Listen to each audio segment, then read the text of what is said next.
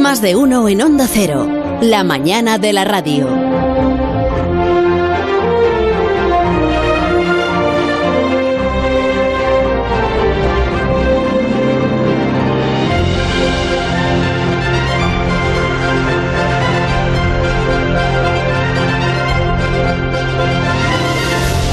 Gusta mucho la sintonía de la sección de Alberto Aparici, porque es como el sonido ya del fin de semana, ¿no? Con la música que anticipa la libertad condicional.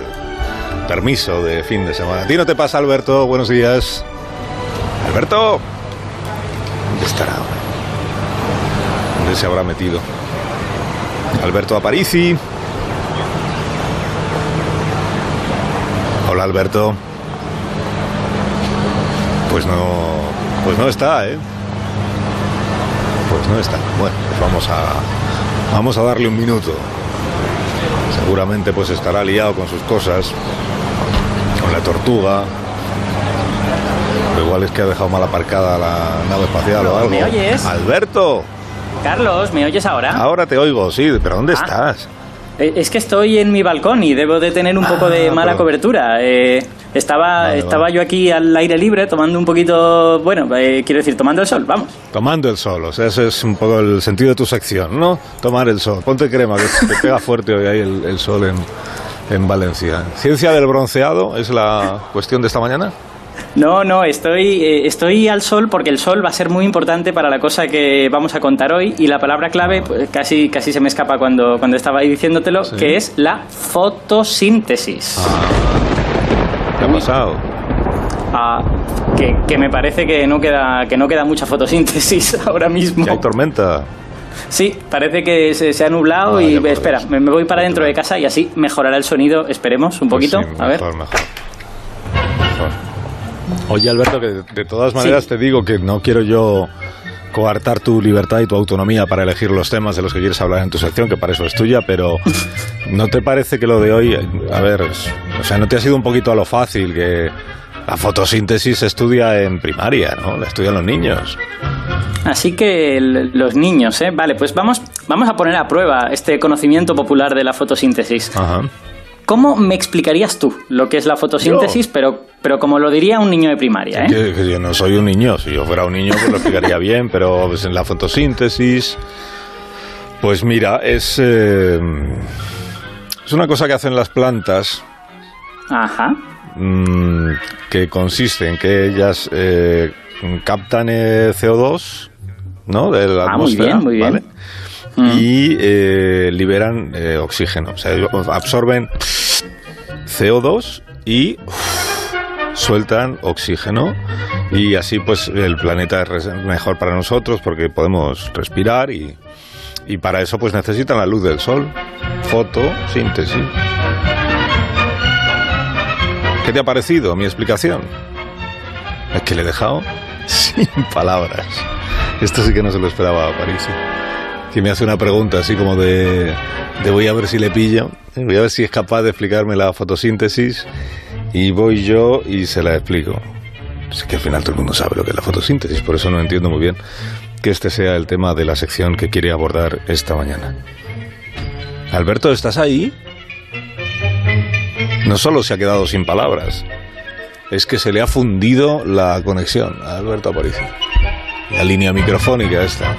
Eh, le dije, invierte un poco en una tecnología que sea presentable, en lugar de intentar hacer la conexión con la radio utilizando un hilo de esos con dos vasos de plástico a cada extremo del hilo. Eso, hombre, lo hacíamos cuando éramos pequeños y servía para hablar de aquella manera, pero, pero no como para hacer una sección radiofónica. Alberto, ¿has vuelto? Carlos, ¿estás? Sí, sí, sí, no, si el que no está eres tú, yo, yo estoy aquí toda la mañana. Lo malo es que yo te estoy escuchando todo el rato, pero a veces de Ah, repente ¿qué se dices? corta. Bueno, Sí. entonces, ¿qué te pareció mi explicación de la fotosíntesis? Fetén, ¿no? Bueno, me parece una explicación buena, Sí, pero lo que pasa es. es que estás contándonos solo el resultado de la fotosíntesis. Y en realidad todas las cosas interesantes, en la, bueno, todas no, pero muchas de las cosas interesantes está en cómo suceden todas estas cosas que tú has contado. Mm. Y a ver, para que, para que veas lo bonita y lo compleja que puede llegar a ser, eh, te voy a poner un ejemplo para que veas la planta de otra manera. Sí. Eh, mira, has de verla como... mm, mira, como la M30, por ejemplo. Perdóname. ¿Qué tiene que ver la fotosíntesis con la M30?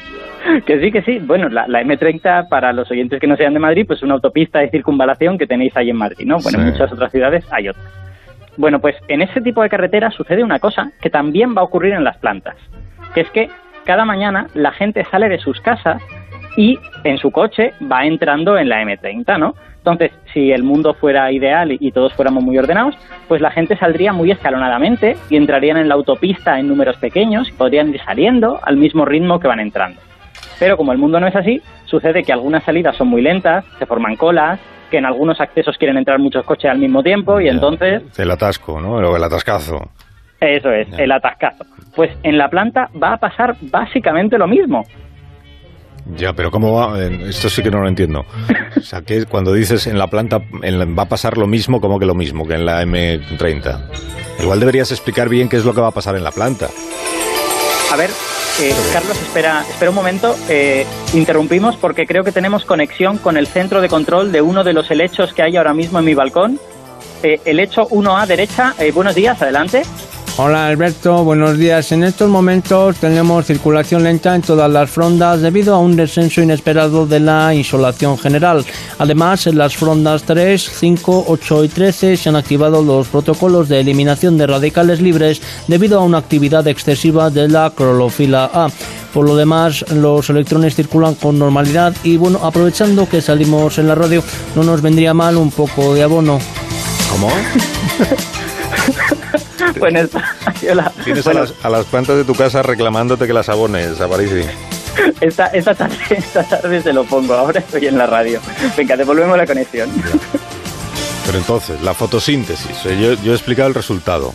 Vale. Y tú ahora nos vas a explicar cómo lo hace la planta, ¿no? ¿En, qué consiste? A ver, una. Pero que se entienda, por favor, que se entienda.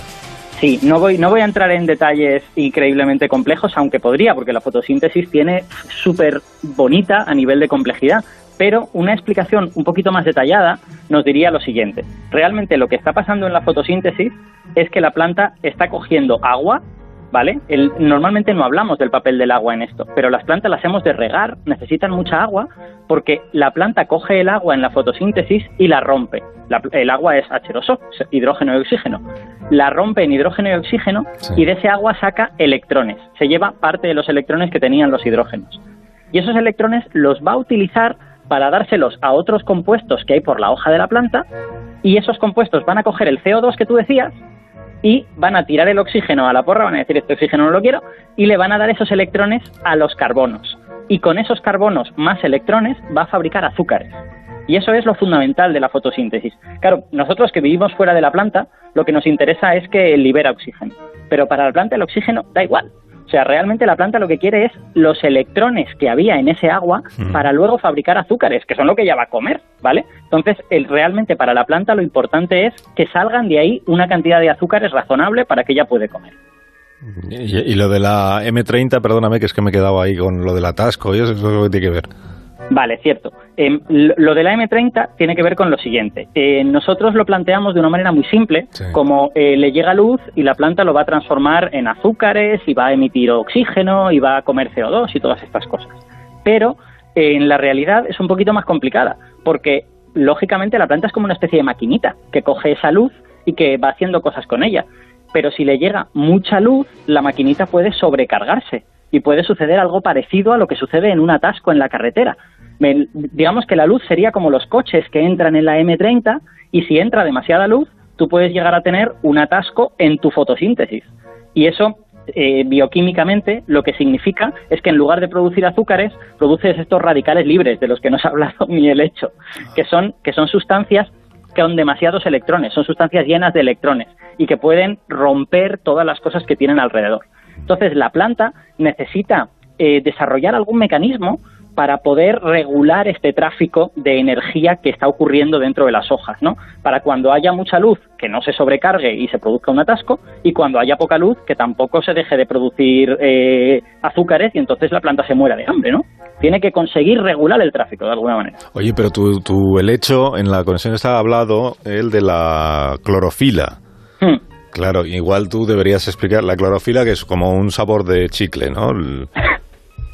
bueno, la, clorofila es, es, la, es, una sustancia que hay dentro de, de las hojas de las plantas y es la que les da el color verde, este al que estamos tan acostumbrados pero verdaderamente el papel que juega, o sea, para nosotros, de nuevo, para nosotros que estamos fuera, la clorofila es la cosa que le da el color verde a la planta. Pero para la planta.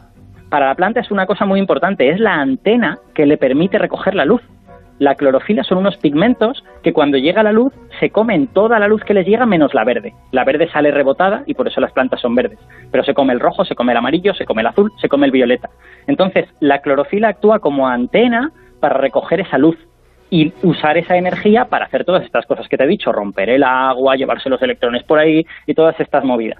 Entonces, eh, de alguna manera, la clorofila es la responsable de regular ese tráfico, ¿no? Si las clorofilas no están bien eh, reguladas, tú puedes tener atascos dentro de la fotosíntesis o puedes dejar de producir energía en suficiente cantidad. Puedes producir demasiado azúcar y que la planta se muera, ¿no? Ya, lo estoy entendiendo, sí. Y los diferentes tipos de clorofila en esta imagen que tú estás planteando de la planta como una autopista. Si hay diferentes tipos, ¿eso qué, serían? ¿Como los guardias de tráfico? Sí, en las, en las plantas de hecho hay sobre todo dos tipos de clorofila que se llaman clorofila A y clorofila B, ¿vale?